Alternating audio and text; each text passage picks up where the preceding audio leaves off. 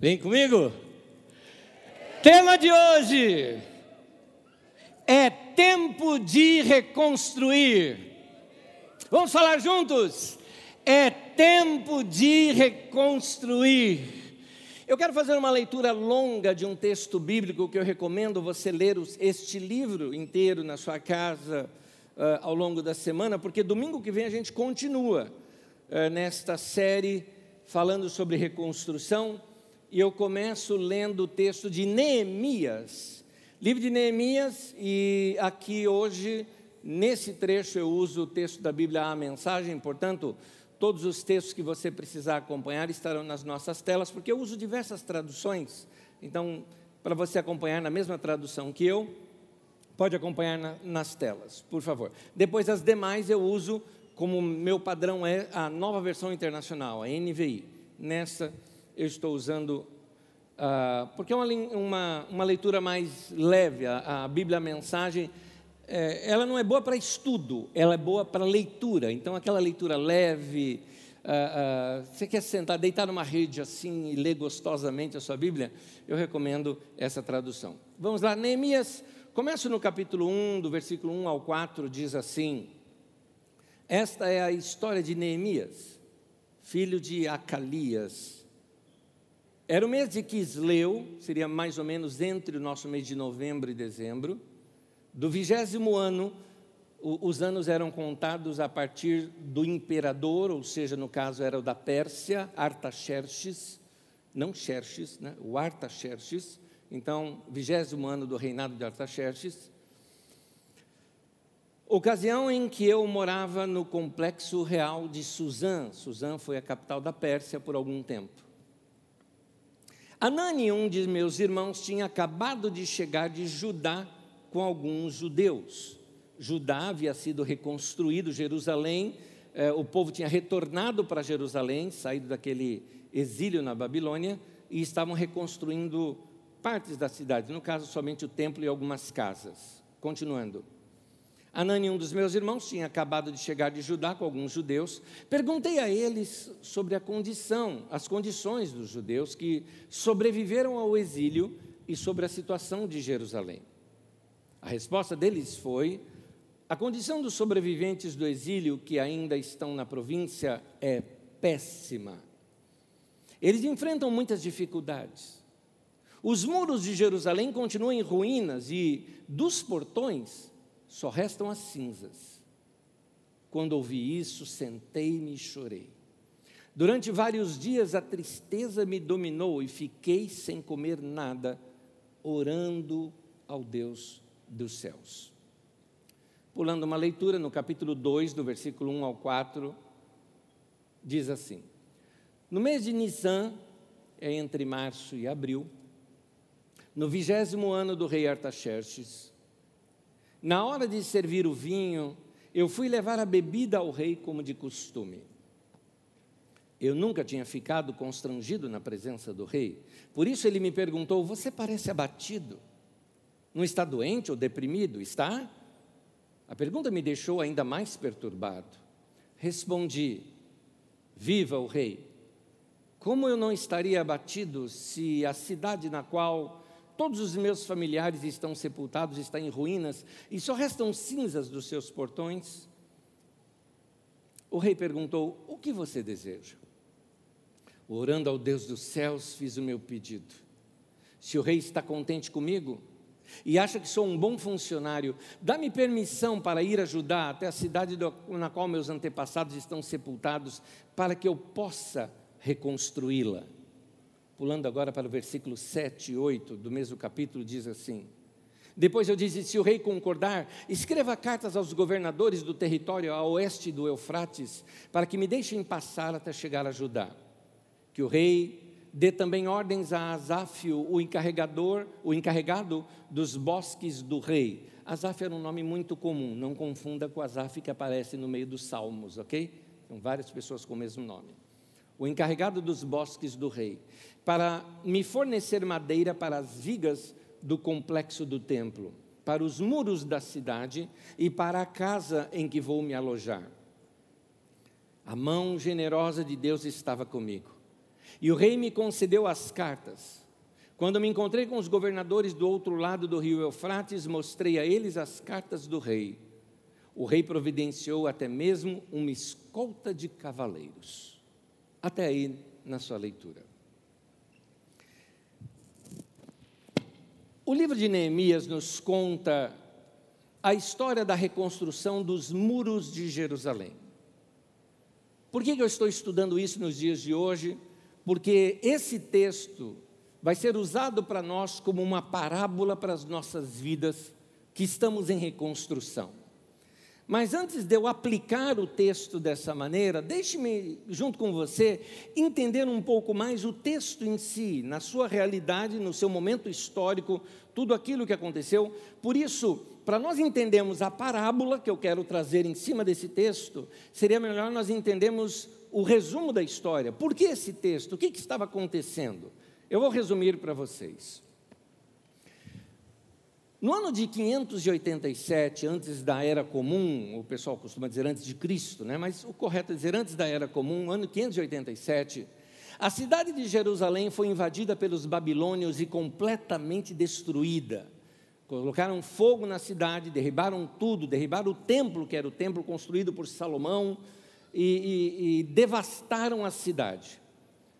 O povo que restou da, da guerra foi levado para o exílio lá na Babilônia. E lá na Babilônia ficaram em torno de 49 anos lá na Babilônia. Não é 70, mas para você saber isso, você tem que ir lá no nosso curso bíblico, onde a gente estuda é, melhor isto com detalhes, que é o nosso de daqui. Jerusalém foi destruída. Eu tenho aqui uma figura da destruição de Jerusalém, alguma das, das uh, telas aqui. Esse é um quadro onde mostra uma pintura de como foi o povo sendo levado para o exílio e como foi a destruição de Jerusalém. E se você quiser saber detalhes sobre este evento, no nosso Didaquê, você encontra na nossa, no nosso canal do YouTube, tem lá uma playlist escrita Didaquê, Didaquê é a palavra ensino na língua grega, que é nosso curso que a gente faz toda terça-feira à noite, é de graça, você pode acompanhar pela internet. Na aula 25, chama-se A Queda de Jerusalém. É só você rever, você vai ver detalhes disso que eu vou apenas citar aqui. 49 anos depois, então, a Pérsia surge e Ciro, o Grande, domina a Babilônia. Tal era o guerreiro Ciro, que conquistou boa parte do mundo de sua época, que Babilônia não resistiu e o próprio povo da cidade abriu os portões de Babilônia para que Ciro se tornasse o seu rei. No primeiro ano de Ciro, ele fez uh, um, editou algo que era uma liberdade aos judeus. Ele libertou os judeus de terem que ficar lá na Babilônia e poderiam voltar para suas terras, reconstruir o templo, e Ciro, inclusive, financiou essa, esse retorno deles para a sua terra. Algo em torno de umas 50 mil pessoas retornaram juntamente com Zorobabel. Mais detalhes sobre isso você encontra no Didaquê, aula 27, falando sobre o Império Persa. Durante uh, aquela liderança de Zorobabel, o povo voltou, se reorganizou e começaram a reconstrução do templo e pararam. Surgem os profetas Ageu e Malaquias, que você tem na sua Bíblia, alertando o povo do perigo que era. Vocês voltaram aqui, Deus libertou vocês para reconstruir o templo e voltarem à adoração a Deus, e vocês não estão fazendo isso. E então eles retomaram a reconstrução. Nisso chega também uh, junto com eles Esdras, do qual você conhece um livro da Bíblia chamado Esdras. Antigamente, o livro de Esdras e Neemias, que é o que nós estamos lendo, era um livro só. Hoje é dividido em dois para nós, mas é uma história contínua ali. Eles então reconstruíram o templo. Eu tenho aqui também uma figura do templo reconstruído, muito simples, uh, comparado ao que era o templo de Salomão. Esse foi o templo que a gente chama de Esdras, e no meio ali você tem uma cátedra no qual é, figura um trecho aqui da Bíblia Sagrada, onde Esdras está lendo as Escrituras novamente para o povo, e o povo ali adora Deus de frente do templo. Uh, essa ideia da reconstrução do templo você vai encontrar na aula 28 do Didaquê, chamada O Judaísmo no Segundo Templo. Vocês viram que eu estou pegando no pé para vocês estudarem a Bíblia comigo de terça-feira, né? Então, mas está tudo lá na internet. Tem até podcast, você pode baixar no Spotify e tudo mais, tem tudo, tá? Basta, eu prefiro que você faça por vídeo para você ver as figuras. É todo apostilado, tem na nossa, uh, no nosso site e é de graça. Por favor, é um modo da gente uh, investir na sua vida para você crescer no conhecimento bíblico. Mas passado esse tempo de euforia da reconstrução, do novo, o templo construído, o povo apaixonado por Deus, eles começaram a enfrentar os problemas que você enfrenta logo depois que você reconstrói uma parte, você começa a ver o que não está construído. E aí o que, que era? Os muros da cidade. Os muros da cidade são a proteção da cidade. O que acontecia? Aquele povo precisou voltar, plantar novamente, e o que acontecia? Povos vizinhos faziam saques, invadiam, eles eram roubados, então o povo estava entrando numa miséria, porque não conseguiam manter a sua produção, sem defesa alguma diante de povos vizinhos, e aí essa miséria toda, essa notícia dessa miséria, chega lá na capital e Neemias, que era copeiro do rei, escuta isso. Neemias, copeiro do rei, e o rei gostava muito dele, ele ora a Deus pedindo uma oportunidade de falar com o rei. A oportunidade vem mais ou menos quatro meses depois, de três a quatro meses depois, é que ele tem a primeira oportunidade, desde que ele soube da notícia, de que ele poderia falar com o rei. Como você leu comigo aqui, o rei concorda, apoia, financia dizendo: não, eu tenho. É, porque eles precisavam de madeira, né? Eu tenho um, toda uma floresta por lá que é minha. É, você pediu cartas, eu vou mandar cartas lá para quem cuida da minha floresta, para que ceda madeira para vocês reconstruírem tudo. Tenho meu apoio, mando cartas aos governadores das províncias ao redor, dizendo que eu que autorizei tudo isso. E Neemias, então, feliz da vida de que Deus estaria agora restaurando Jerusalém. Por que, que eu estou lendo um texto como esse, num tempo como esse aqui para nós? É porque Jerusalém, para nós, vai representar aqui como uma parábola, como a nossa própria vida. Na nossa vida, o templo está construído. Quando você nasceu de novo, seu espírito nasceu de novo. E ele está reconstruído. Mas a nossa alma, que é a nossa mente, são os nossos muros ao redor. A nossa mente, os nossos desejos, nossas emoções, elas estão em ruínas. Nós precisamos da palavra de Deus para curar a nossa alma. A palavra de Deus usa inclusive o termo salvar. Quando você é salvo por Jesus, é o seu espírito que é salvo, o seu espírito nasceu de novo, sua alma está em processo de salvação, de dentro para fora. A palavra salvação e cura é a mesma palavra na língua grega. E aqui eu quero te mostrar um texto do líder da igreja de Jerusalém chamado Tiago. Tiago, no capítulo 1, o texto diz assim: Portanto, despojando-vos de toda impureza e acúmulo de maldade, acolhei com mansidão a palavra em vós implantada, a qual é poderosa para salvar a vossa alma. E o texto continua dizendo: Tornai-vos, pois, praticante da palavra, e não somente ouvintes, enganando-vos a vós mesmos. O que o texto está nos mostrando é que a palavra de Deus vai curar a nossa emoção, nossas emoções. A palavra de Deus vai tratar conosco quando nós desejamos uma coisa e recebemos outra. Muitos de nós estão em crise depois dessa pandemia, já já eu entro nesse ponto. E estamos, alguns de vocês estão aqui com o coração apertado. Talvez a cadeira vaga do seu lado não signifique apenas uma separação de cuidado da pessoa que está do seu lado por causa da pandemia, significa talvez a falta de alguém que poderia estar aqui com você hoje. Então nossa alma está assim. Pedimos e não recebemos, como foi isso? Deixa-me explicar um pouquinho melhor para você como é o ser humano. Eu tenho duas figuras aqui para te mostrar. A primeira mostra o ser humano como um espírito, alma e corpo. É assim o ser humano. O espírito é essa parte mais íntima nossa, é o nosso ser espiritual. Quando a Bíblia diz você nasceu de novo, quem que nasceu de novo? Seu espírito nasceu de novo, não é? Se você gostava de macarrão antes de se converter, você continuou gostando de macarrão depois de se converter, não é? Então, o nascer de novo significa um nascimento interior. Quem nasce do espírito é espírito, diz as escrituras sagradas lá em João no capítulo 3. Então, o nosso espírito é isso. O que é a nossa alma? Eu tenho uma outra figura aqui para exemplar, é, mostrar a alma para você. A nossa alma é a nossa mente, a nossa vontade e as nossas emoções.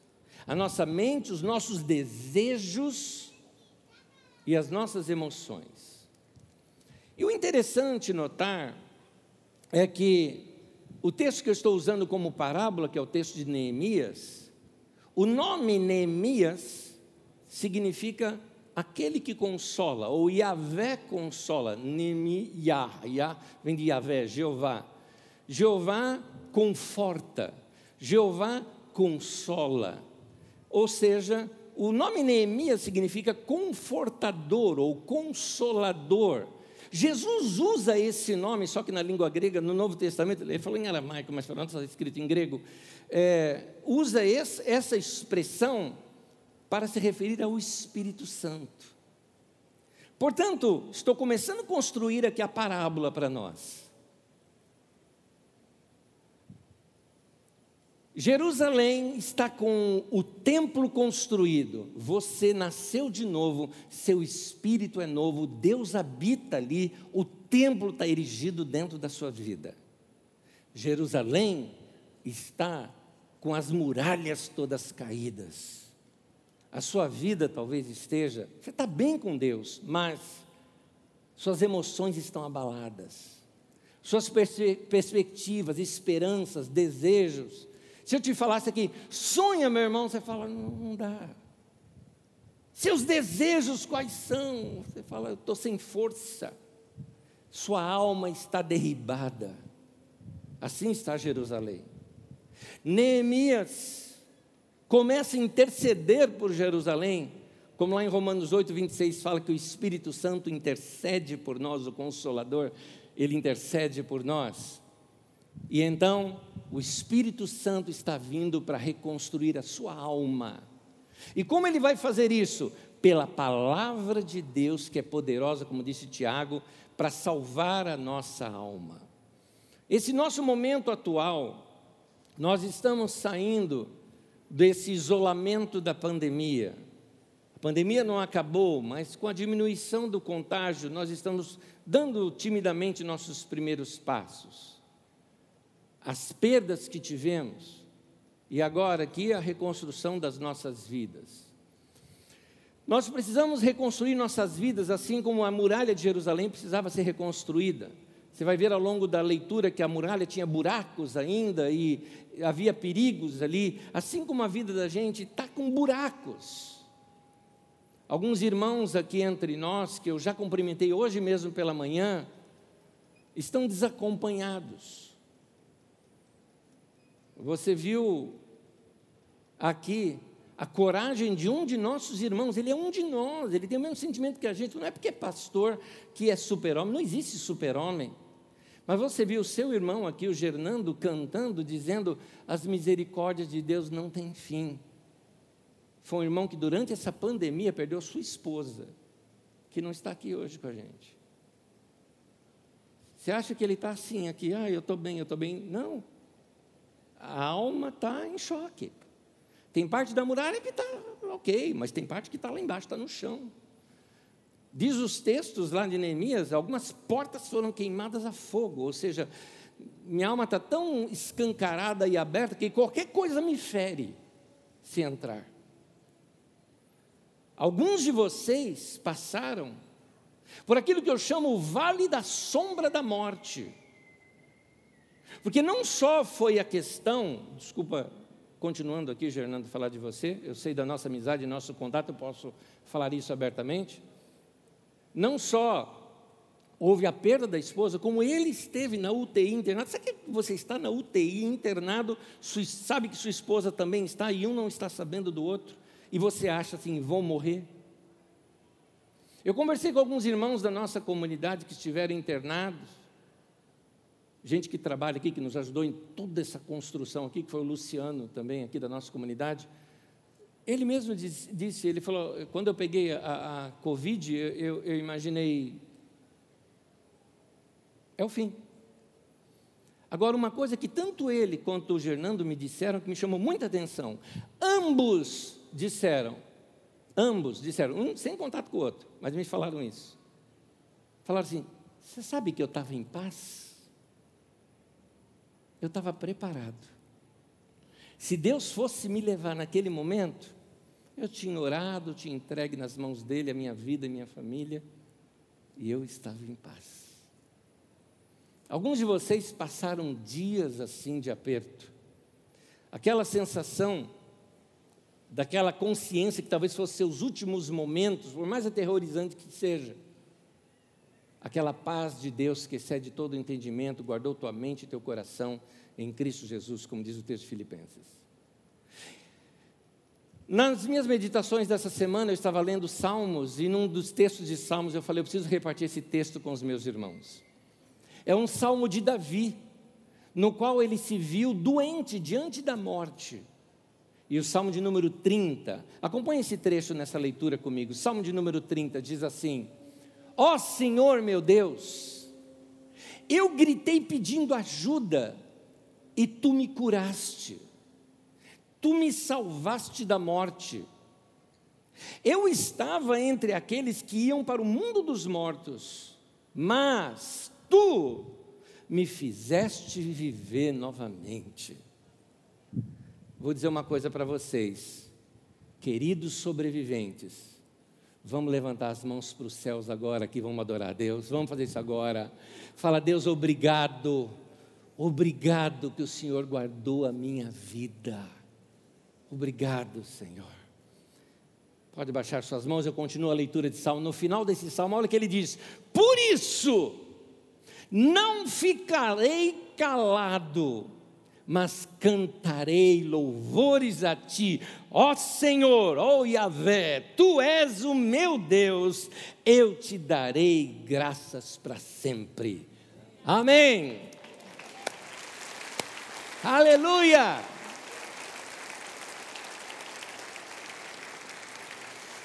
Meu irmão, minha irmã, são os ensinos de Jesus que vão ser uma rocha debaixo dos seus pés nesse tempo são os ensinos da palavra de Deus que vão te sustentar. Jesus disse isso. Quando Jesus fala, por exemplo, lá em Mateus no capítulo 7, aquele que ouve as minhas palavras e as pratica é semelhante a uma casa que foi edificada sobre a rocha, pode vir tempestade, pode vir vendaval, pode vir enchente, torrentes de água, a, a, casa pode sentir tudo aquilo, mas a casa vai ficar inabalada, vai continuar firme. Assim é a tua vida quando ela é restaurada pela palavra de Deus dentro de você. Jesus fortaleceu a vida dos discípulos, dizendo: Vocês estão limpos pela palavra que eu tenho falado. Jesus limpa a nossa vida, purifica a nossa alma, reconstrói a nossa alma, colocando o que dentro de nós? Palavra, palavra, palavra. E deixe-me te dizer uma coisa: as palavras de Jesus não são como muitas vezes desses mestres que tem por aí, segredos do mundo espiritual. Tem gente que fantasia demais, gente, essas coisas. Né? Tem uns negócios por aí que o pessoal inventa que eu fico falando, meu Deus, como esse povo é criativo, né? Acho que em vez de estudar teologia, estudaram marketing, né? Porque é, as conferências hoje aí são assim, né? Vem aí, você vai ter a chave da ativação espiritual. Quanta baboseira, para. Inventando essas coisas. Para Deus é simples. Que a pessoa mais simples consegue entender. Os ensinos de Jesus eram tão simples e eles eram tão óbvios que a multidão ficava assim, maravilhada. Por que maravilhada? Porque dizendo, meu, estava na minha cara aqui o tempo todo eu não percebia. Mas Jesus falou aquilo, abriu meus olhos e eu entendi. É interessante, eu quero te dar uma palavra de Jesus para você, para te mostrar como que Jesus vai começar a reconstruir a sua vida, como que ele vai reconstruir a sua alma. E ele ensina coisa tão simples, gente, tão simples, que você vai falar: meu Deus, é por aqui, é esse o caminho? Pois é, é esse caminho da simplicidade que ele te ensina. Vou te mostrar a primeira. Está no livro de Mateus, no capítulo 6, versículo 26. O que será que Jesus vai nos ensinar? Ele vai falar assim: você precisa jejuar 40 dias? Não. Você precisa subir numa montanha de joelhos? Não. Você precisa ler toda a Bíblia dez vezes de joelho? Não. Olha o que Jesus te ensina, Mateus 6, 26. Observai as aves do céu. Hã? É. Observai as aves do céu. Jesus ensina tirar lições da natureza. Interessante que o texto fala observai. Ele não disse olha. Não é assim, ah, tá, vi. Não. Observa. Para tudo.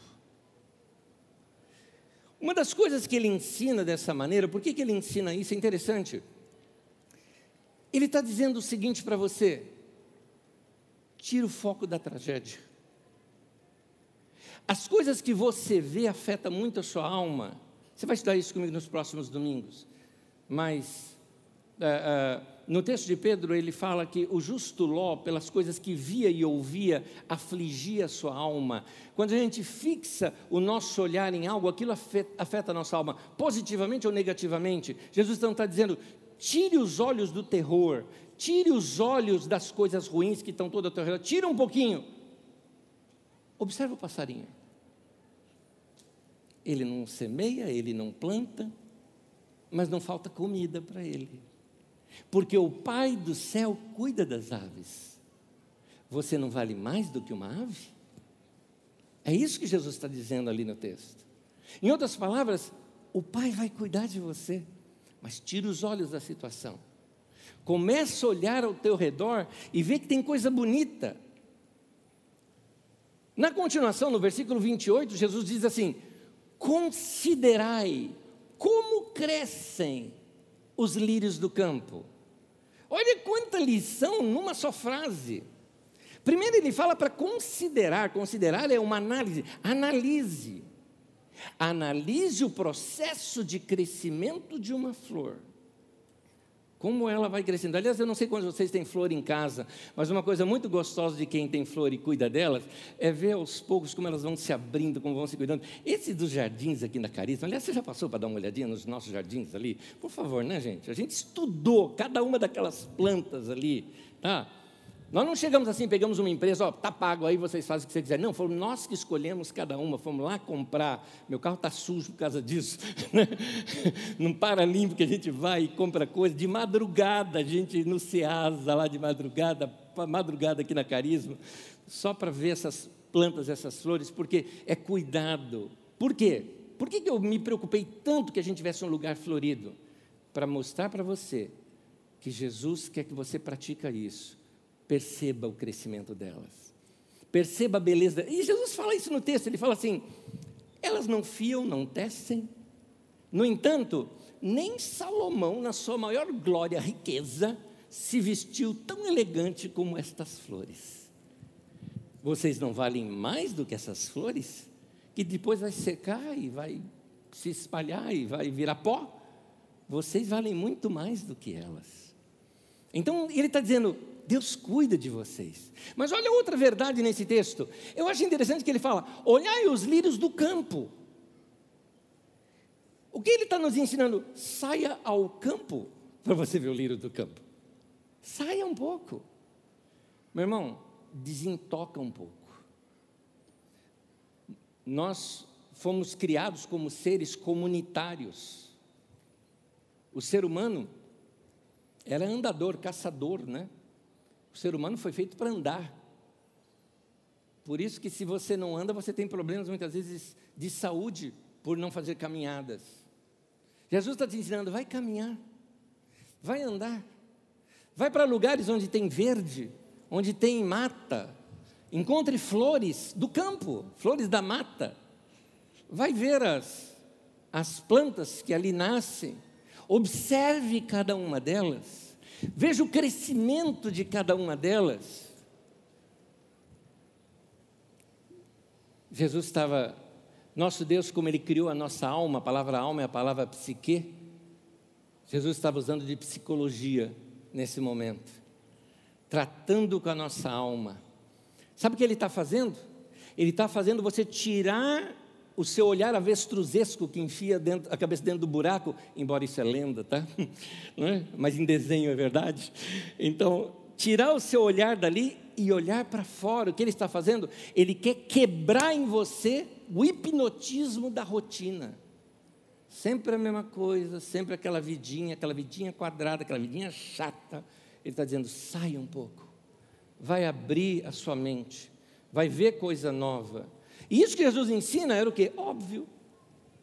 E todo mundo fica assim, gente, ele está falando um negócio que estava na nossa cara e a gente não percebia. Quando Neemias começou a reconstrução dos muros, domingo que vem eu continuo esse assunto e vou tratar sobre esse ponto. Os inimigos tentaram impedi-lo. E olha o que Neemias fez. Neemias 4, versículo 13, diz assim: Por isso, posicionei alguns do povo atrás dos pontos mais baixos do muro, nos lugares abertos, divididos por famílias armados de espadas, lanças e arcos. Neemias começa a ensinar de que a nossa restauração é maravilhosa, mas ela é num clima de guerra, num clima de empenho, num clima de esforço. Não é simplesmente ficar deitado numa cama que vai resolver tudo para você. Meu irmão, se você está passando por um período de depressão e a depressão te leva a querer dormir o tempo todo, por que razão? É porque dormir é a coisa mais parecida com morte que a gente conhece. Eu quero morrer, mas não quero morrer. Aquela morrer de videogame, né? Morro, mas apareço em outro lugar. E o que Deus está te mostrando é: não, não, não, não, não, não, você não vai ficar assim, não. Sai de casa, vai para o campo, vai ver os lírios do campo, vai ver as aves do céu. Aves do céu, vai olhar, imensidão, sua vista mais longa, os músculos dos seus olhos olharem mais adiante vai despertar, não é para dormir. Dormir você vai dormir suas horas certas, direitinho, como uma para ter uma boa saúde, mas não exagere em nada disso. Saia um pouco, abra, porque Deus está querendo reconstruir a sua alma. E você vê aqui que nesse processo de reconstrução, o que Neemias fez? Neemias reorganizou tudo. Vamos ver isso melhor domingo que vem, mas só te adiantando aqui. Ele pega e organiza, ele organiza o povo, ele organiza, ele fala assim: todo mundo aqui vai ter que fazer tudo agora. Você vai estar com uma, vamos chamar assim, vou colocar na nossa linguagem, uma colher de pedreiro numa mão e a peixeira, a espada na outra. Porque a gente está preparado para a guerra, mas nós estamos preparados também para fazer a obra. Nós vamos dormir de roupa porque se tiver invasão a gente vai se defender. Todo mundo vai dormir com a espada embanhada, porque você vai estar preparado para a guerra o tempo todo. Então, ele está dizendo que quando, algumas vezes quando vem o desânimo, não é que você está fazendo a coisa errada, mas talvez você esteja fazendo a coisa certa da maneira errada. É só uma questão de reorganizar, colocar as coisas numa ordem diferente. Meu irmão, Deus quer restaurar a tua alma, restaurar suas emoções. O que significa? Deus vai restaurar os seus sonhos novamente. Deus vai restaurar sua vontade de viver de novo. Deus vai restaurar suas perspectivas de vida. Deus vai restaurar a tua vida de tal maneira que você fala: eu poderia estar morto, mas se eu estou vivo, eu ainda vou viver e vou fazer desses anos os melhores anos da minha vida. Como nós dissemos aqui naquele, naquele texto que lemos aqui no, no Salmo 90, no domingo passado, que Deus restauraria a nossa alegria na mesma proporção, ou aliás, muito mais do que aquilo que nós sofremos, dos nossos anos de sofrimento. Então, que seja assim na minha vida, por isso, meu querido, é, é, reorganize a sua vida. Quer ver uma área para você reorganizar? Reorganize o seu orçamento. Ah, Nésio, eu estou com um problema na alma, você está me falando de dinheiro. Claro, dinheiro tem tudo a ver com a nossa vida. É o dinheiro que vai te dar a perspectiva de você fazer uma viagem, de você passear. Não tem nada errado com isso. O que você precisa é se organizar. E organizar a vida financeira não se organiza assim, ai Deus, resolve meu problema financeiro. Você pode orar, mas meu irmão, se resolve com conta. Bota no papel. Corta gastos o tempo todo. Ah, eu quero saber como investir. Primeiro investimento, pague as dívidas, corte os gastos, diminua. Você tem que ganhar mais do que você gasta. Ah, não dá para ganhar mais, então gasta menos. Você tem que se organizar. Então bota o teu, a tua atenção nisso. É, é, é, você precisa reorganizar sua agenda. Com a volta que o povo saiu da pandemia e estão, estão querendo fazer dez coisas ao mesmo tempo, e aí você vai ficar sufocado de novo com a sua agenda e você precisa de tempo de folga. Você precisa dizer não para algumas coisas. Lembra, pouca coisa bem feita é melhor do que muita coisa mal feita. Então se organize. É, é, é, Fique livre de coisas que estão roubando o seu tempo. Você precisa agora reorganizar o seu tempo para fazer coisas produtivas, coisas que vão fazer você sonhar, coisas que vão fazer você pensar mais adiante. Vá fazer algo novo. Eu tenho feito diariamente aulas de uma nova língua. Eu quero aprender uma nova língua, eu quero estudar alguma coisa nova, quero é, expandir o, o, meu conhecimento, o meu tempo. É, quando você aprende uma língua nova, você aprende novas formas de pensamento, de raciocínio. Vai crescer, meu irmão, usa esse tempo. Você precisa de tempo para praticar esse ensino simples de Jesus, de observar as aves do céu, de considerar os lírios do campo. Você precisa de tempo para isso. Então, organize melhor a sua vida, reorganize seu tempo com os amigos. Muitos relacionamentos quebraram e se perderam ao longo da pandemia. Alguns são dignos de esforço para se restaurar, Outros levantam a mão para o céu e falam: Deus, graças ao Senhor. Que aquela encrenca essa da minha vida. Desculpa a brincadeira, mas é verdade. Mas é verdade. Eu vou tratar esses assuntos nos próximos temas, tá? espera, espera que você vai ver. Mas você precisa estar perto de gente com quem você se sente livre para se abrir, para ser você mesmo. Você precisa disso. Não fique sozinho. É perigoso ficar sozinho reconstrua, reorganize seu relacionamento familiar. É gostoso receber elogio, então plante isso, comece a elogiar. Vocês viveram muitos dias juntos, confinados. E aí, meu querido, você se enjoa, né? Você, você briga, você vai conhecer a rabugice do outro. Mas é tempo da gente reconstruir a vida. É tempo da gente reconstruir. Eu quero dizer para os irmãos o seguinte: Passou a tempestade. Passou. E como diz um provérbio nosso, né? Depois da tempestade, vem a bonança. Eu sei muito bem o que é isso. Tive enchente na minha casa quando era criança. Mas depois daquela chuvarada toda, que inundou tudo, para nós criança é uma diversão, aquela monte de lagoa para a gente entrar. Mas vem um tempo novo para a nossa vida agora. Eu quero terminar lendo um texto. É um texto poético. Na verdade, é até um texto romântico, de um homem para uma mulher, mas eu quero aplicá-lo aqui para nós, para esse tempo nosso. Fiquem em pé comigo. Fiquem em pé. O texto está em Cantares, ou Cântico dos Cânticos. E esse texto diz assim: Veja, o inverno passou Acabaram as tempestades e já se foram. A nossa tradução está chuva. Eu, por minha conta, coloquei tempestade porque eram chuvas fortes. Aparecem flores na terra.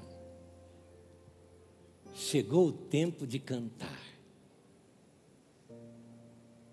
E já se ouve em nossa terra o arrulhar dos pombos o canto dos pássaros.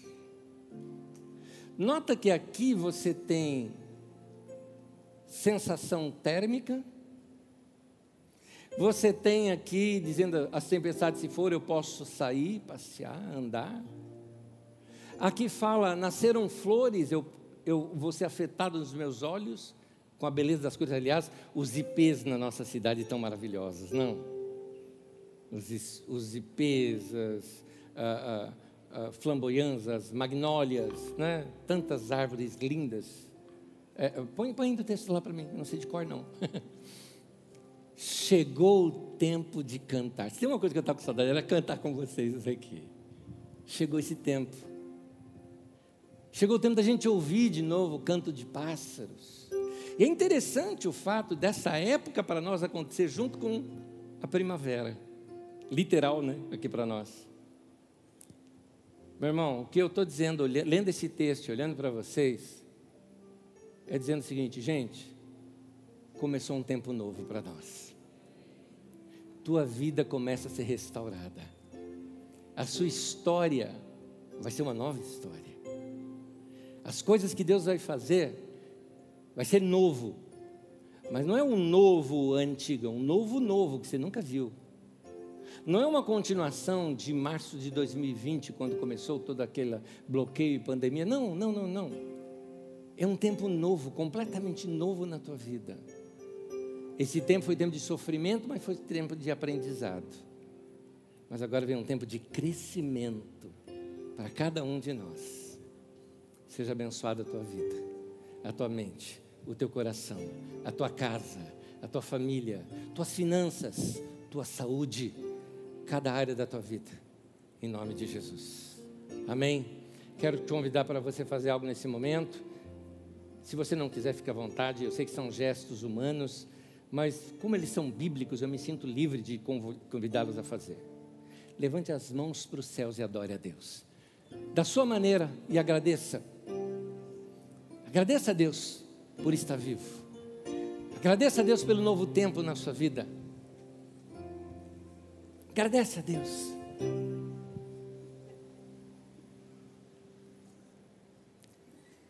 Obrigado, Deus. Obrigado. Obrigado, Deus.